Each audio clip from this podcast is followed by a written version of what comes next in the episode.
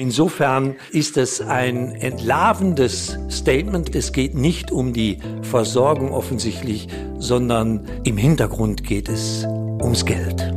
PZ nachgefragt. Der Podcast für das Apothekenteam. Hallo und herzlich willkommen zu PZ nachgefragt, dem Podcast der Pharmazeutischen Zeitung. Mein Name ist Theo Dingermann. Ich bin Senior Editor bei der PZ und ich unterhalte mich heute mit Benjamin Rohrer, Chefredakteur der Pharmazeutischen Zeitung. Hallo Benny. Hallo Theo. Die Kassenärztliche Vereinigung Hessen hat in der vergangenen Woche einen bizarren Streit zwischen Ärzte und Apothekerschaft in Hessen vom Zaun gebrochen. Unverhohlen rufen die beiden Vorstände der KV Hessen, Frank Dastüch und Dr. Eckhard Starke, die KV-Mitglieder dazu auf, die pharmazeutischen Dienstleistungen der Apothekerschaft zu boykottieren. Dieser Aufruf ist immer noch prominent auf der Homepage der Kassenärztlichen Vereinigung Hessen gepostet. Nun, ich würde ganz gerne mit dir dieses Dokument in ein paar Aspekten dahingehend anschauen, ob die Fakten, die hier schwarz auf weiß gepostet sind, ob die denn tatsächlich zutreffen. Sehr gerne. Dazu meine erste Frage beziehungsweise meine Bitte für eine erste Einschätzung von dir zu folgender Passage. Aus heutiger Sicht ist der damalige pathetische Kotau vor den Apothekern aufgeführt von vielen KV-Vorständen, die davon heute nichts mehr wissen wollen, unverzeihlich. Was ist gemeint und was ist von diesem Statement zu halten? Ja, danke für die Frage. Also damit beziehen sich die beiden HV-Vorstände aus meiner Sicht, Sie haben es nicht ausdrücklich erwähnt, aber aus meiner Sicht auf eine Kooperation zwischen ABDA und KBV, also auf eine Kooperation zwischen den beiden Standesvertretungen der Ärzte und Apotheker, die schon bestimmt elf, zwölf Jahre existiert, nämlich um das damalige sogenannte ABDA-KBV-Modell. Damals haben sich die beiden Standesvertretungen zusammengesetzt und gesagt, äh, wenn wir unsere heilberuflichen Kompetenzen zusammentun, könnten wir dem Patienten gut helfen und haben im Bereich der Medikationsberatung diese Kooperation angestrebt. Daraus wurde dann später die Arzneimittelinitiative in Sachsen und Thüringen, die jetzt sogar gesetzlich etabliert wurde. Wichtig zu wissen ist, und deswegen ist diese Passage nicht ganz richtig, dass damals schon viele KV gesagt haben, wir wollen nicht mit den Apothekern zusammenarbeiten. Das stimmt. Aber es gab auch einige, die gesagt haben, wir wollen mit den Apothekern zusammenarbeiten. Unter anderem Sachsen und Thüringen, die damals gesagt haben, wir starten dieses Projekt mit den Apothekern. Insofern sind nicht alle Ärzte auch schon in den vergangenen Jahren auf dieser Blockadehaltung unterwegs gewesen, sondern es gab einige KV, die durchaus eine Zusammenarbeit mit den Apothekern gesucht haben. Aber Theo, auch aus pharmazeutischer Sicht ist mir viel aufgefallen in diesem Statement der KV Hessen, wie du es eben so schön dargestellt hast. Ich möchte mal ein zweites Zitat einbringen, und zwar eine qualitativ hochwertige pharmazeutische Beratung gibt es nur durch die Ärzte oder den Arzt. Du hast als Hochschullehrer der Pharmazie tausende angehende Apothekerinnen und Apotheker in den Job gebracht sozusagen. Du hast dich jahrelang damit befasst, diese Fachkräfte pharmazeutisch auszubilden. Was sagst du dazu? Fühlst du dich persönlich beleidigt? Nein, ich fühle mich natürlich nicht persönlich beleidigt. Ich staune nur über diese Aussage, vor allen Dingen auch deshalb, weil der Beruf des Apothekers, der Apothekerin und damit die entsprechende Ausbildung natürlich quasi ausnahmslos dem Arzneimittel gewidmet ist.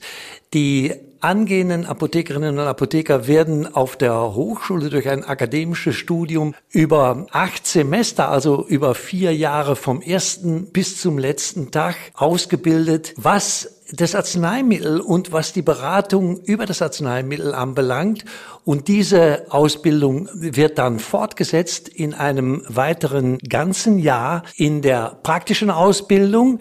Und da staunt man dann doch tatsächlich, dass hier die Ärzte sagen, dass eine hochwertige pharmazeutische Beratung nur durch Ärztinnen und Ärzte praktisch angeboten werden kann. Ich glaube, das ist eine wirkliche Fehlinformation. Ja, gebe ich dir recht. Ja. Und das bringt mich auf das nächste Zitat. Und da heißt es, sowohl der Umfang der Leistungen als auch die vorgesehene Honorierung sind ein Schlag ins Gesicht für jede Ärztin und jeden Arzt und eine Kriegserklärung der Apothekerinnen und Apotheker an die KV-Mitglieder, auch wenn man mit solch martialischen Begriffen, so räumen sie das ein, ja im Moment sehr vorsichtig sein sollte. Trotzdem stehen diese martialischen Begriffe da, ganz abgesehen davon, ob die Aussage stimmt. Was hältst du von dieser Aussage? Ja, die ist frappierend schlecht, also gleich mehrerlei Hinsicht. Es ist so, dass, wenn ich mal kurz auf die Honorierung eingehen darf, dass dieser Schiedsspruch zu den pharmazeutischen Dienstleistungen, der stammt ja von einer unabhängigen Schiedsstelle. Diese Schiedsstelle hat drei unabhängige Vorsitzende, die, wie ihr Name schon sagt, zu keinem der beiden Lager gehören, also weder zu den Kassen noch zu den Apothekern. Und die haben bei der Festsetzung der Honorierung in den Schiedsspruch schon reingeschrieben, dass sie sich an den ärztlichen Honoraren orientieren. Das stimmt. Aber jetzt kommt's. Sie haben mit Absicht einen Abschlag festgelegt. Ich glaube von 30 Prozent oder so müsste ich nochmal nachschlagen. Aber Sie haben mit Absicht einen Abschlag festgelegt vom ärztlichen Honorar, damit da eine Differenz ist, damit die Apotheker weniger bekommen als der Arzt. Ja, das steht wirklich so im Schiedsspruch. Und zweitens ist noch sehr wichtig zu wissen, hier steht ja eine Kriegserklärung der Apotheker an die KV-Mitglieder, dass das, wenn überhaupt eine Kriegserklärung sein könnte, überhaupt nicht der Apothekerinnen und Apotheker, weil, wie gesagt, der Schiedsspruch stammt ja von einer unabhängigen Schiedsstelle. Das heißt also, die Festlegung zur Honorierung haben die Apotheker nicht alleine getroffen. Insofern sind beide darin enthaltenen Aussagen einfach falsch. Im Übrigen muss man aus heutiger Sicht sagen, dass die Ärzte mit ihrem Druck vielleicht jetzt sogar schon den ersten politischen Erfolg errungen haben. Jetzt wurde ja kürzlich bekannt, dass der GRV Spitzenverband am Klage gegen die pharmazeutischen Dienstleistungen, also genauer gesagt gegen den Schiedsspruch eingelegt hat. Mal schauen, was dabei herumkommt. Theo, aber ich würde dich gerne noch mit einem weiteren Zitat konfrontieren, das sich um die Zusammenarbeit zwischen Ärzten und Apothekern dreht. Und zwar, die damals bereits absurden Argumente wie Schwesternkörperschaft hinsichtlich der Apothekerkammern, Kollegialität und die Aussage, wir brauchen uns doch gegenseitig, um nur einige zu nennen, sind auch heute immer noch absurd. Theo, diese Aussage der KV-Bosse, was hältst du davon? Hast du diese Erfahrungen auch gesammelt in deinem Berufsleben und in der Zusammenarbeit mit Medizinern? Also hier muss ich sagen, dass das ein, ich sag mal, demaskierendes Statement ist dass es den Ärztinnen und Ärzten oder ich möchte besser sagen, den Vorstandsvorsitzenden der KV Hessen offensichtlich nicht darum geht, eine möglichst optimale Betreuung von kranken Patientinnen und Patienten sicherzustellen. Wir haben in Deutschland die wirklich hervorragende Situation, dass hier im Wesentlichen zwei Heilberufe diese Versorgung sicherstellen. Das sind zum einen natürlich die Ärztinnen und Ärzte, die die Therapie zu verantworten haben, aber zum anderen eben auch die Apothekerinnen und Apotheker, die dafür verantwortlich sind, die von den Ärzten verordneten Arzneimittel kontrolliert zu verteilen.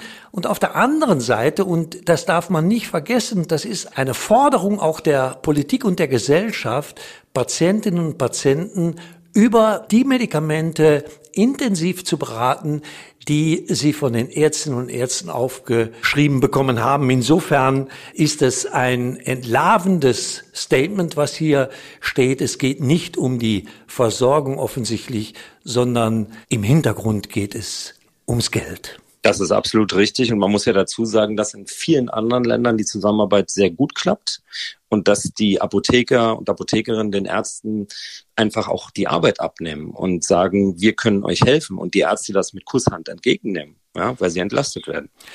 Ja, genau so ist das. Und ich denke auch, dass dies, wie gesagt, ein Statement ist, ein Pamphlet ist, so kann man es ja sagen, das von Funktionären erarbeitet wurde. Und ich glaube nicht, dass die Ärzteschaft in der Mehrheit hinter diesen Argumenten steht.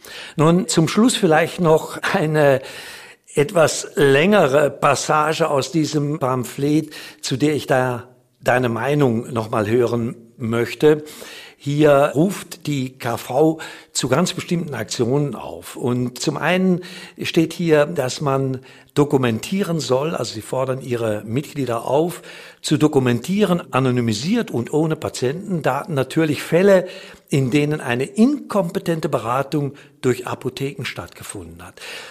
Sie fordern ihre Mitglieder auf, mit den Apothekerinnen und Apothekern vor Ort zu sprechen und zu signalisieren, dass es insbesondere beim Bezug des Sprechstunden- und Praxisbedarfs immer auch Alternativen gibt. Und parallel dazu, so schreiben Sie, werden wir zuverlässige Anbieter ansprechen, um zum Beispiel über Rezeptterminals in den Praxen Rezepte auf den Weg einlösen zu können, der nicht durch inkompetente Beratung belastet wird. Und schließlich, wir werden auch eine rechtliche Überprüfung des Gesetzes in die Wege leiten. Was kann man dazu sagen? Dazu kann man sagen, dass das rechtlich mindestens fragwürdig, wenn nicht sogar illegal ist, was die KV-Chefs hier ansprechen. Ich fange mal von vorne an. Also ich bin nun kein Datenschutzrechtsexperte, aber die sozusagen die Patienten aufzurufen, ihre Apothekengeschichten vorzulegen und dann auch mit Apothekendaten versehen, diese Geschichten zu sammeln, um damit Politik zu machen, ist aus meiner Sicht stark fragwürdig, ob das datenschutzrechtlich möglich ist, möchte ich stark stark hinterfragen. Der zweite Punkt, dass man die KV-Mitglieder, also die Kassenärzte darauf hinweisen will, dass man auch Alternativen beim Sprechstunden- und Praxisbedarf haben kann oder einrichten kann. Das ist natürlich ein klarer Verweis auf den Versandhandel und kann auch als fragwürdig bezeichnet werden. Natürlich kann das als Zuweisungsgeschäft ausgelegt werden, wenn die jetzt an ihre KV-Mitglieder rantreten und sagen, bestellt bitte den Sprechstunden- und Praxisbedarf jetzt bei Doc Morris oder bei der Shop-Apotheke, um hier zwei zwei Unternehmen zu nennen. Das wäre ein klares Zuweisungsgeschäft. Weiterhin wollen sie mit zuverlässigen Anbietern Gespräche über Rezeptterminals sprechen. Auch das ist natürlich wieder Zuweisung, ein Brechen der freien Apotheken, weil dann gibt es seit kurzer Zeit auch das Makelverbot. Ärzten ist es absolut untersagt, Rezepte an ganz bestimmte Apotheken zuzuweisen. Und hinzu kommt, dass Rezeptsammelstellen laut Gesetz nur von den Landesapothekerkammern aufgestellt und eingerichtet werden können. Insofern insofern ist das auch einfach teilweise auch amateurhaft, muss man sagen, in der Forderung, weil sich die beiden da einfach anscheinend nicht auskennen in der Arzneimittelversorgung. Und der letzte Punkt passt dazu, dass man eine rechtliche Überprüfung des Gesetzes in die Wege leiten wolle. Nochmal, ich kann mich hier nur wiederholen, es handelt sich hier um einen Schiedsspruch. Im Gesetz steht zu den Inhalten der Dienstleistung gar nichts und auch nichts zur Vergütung, nur dass die Apothekerinnen und Apotheker im Jahr 150 Millionen Euro bekommen sollen. Insofern müsste allerhöchstens der Schiedsspruch angefochten werden und der wird auch angefochten, allerdings nicht von den Ärzten, sondern vom GKV Spitzenverband. Summa summarum, ich kann dazu nur sagen, dass hier einfach sehr wenig Wissen über die aktuelle Faktenlage auch vorliegt. Insofern ist es auch einfach schlecht gemacht, lieber Theo.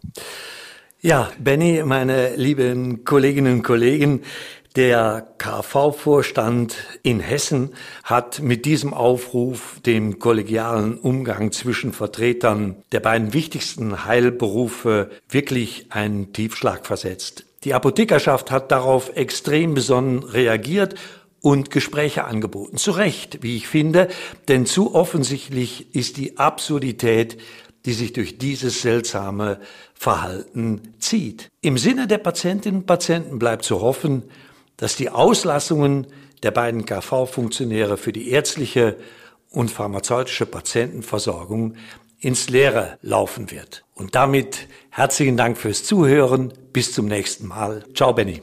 Tschüss, Theo. PZ nachgefragt. Der Podcast für das Apothekenteam.